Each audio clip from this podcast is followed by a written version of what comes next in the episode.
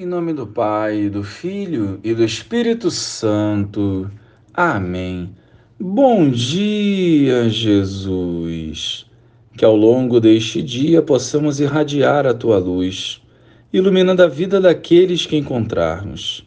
Fica conosco e nos fortaleça através do Evangelho. Amém. Naquele tempo, disse Jesus aos seus discípulos: Pouco tempo ainda, e já não me vereis.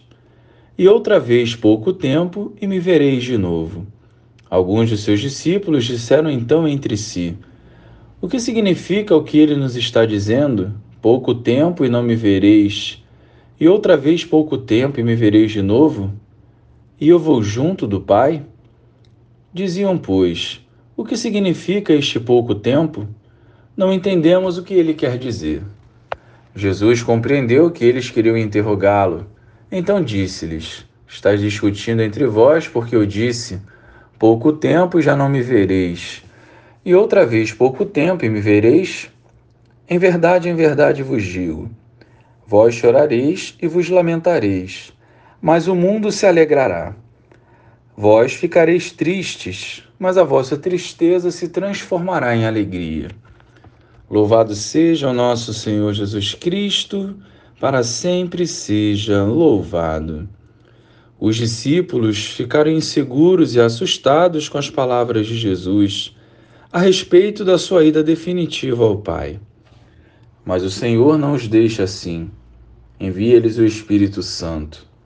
Se outrora os apóstolos eram tímidos e medrosos, pela ação do Espírito Santo eles ficaram alegres e cheios de coragem e fortaleza. Assim vivem plenamente a missão.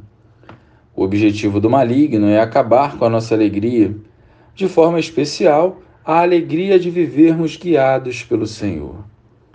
Essa alegria ninguém poderá nos roubar, pois ela não tem base em vontades humanas, mas em Deus.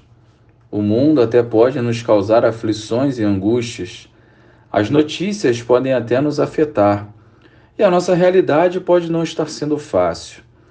Mas uma certeza devemos cultivar: o Senhor caminha conosco e nos conduzirá em cada momento através do Espírito Santo. Jesus nunca nos deixou sozinhos e nunca deixará. Façamos a nossa parte, sejamos santos e nos dediquemos a colocar em prática a vontade do Senhor.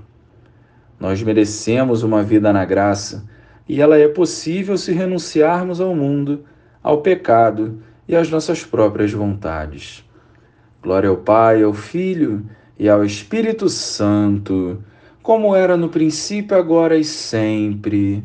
Amém.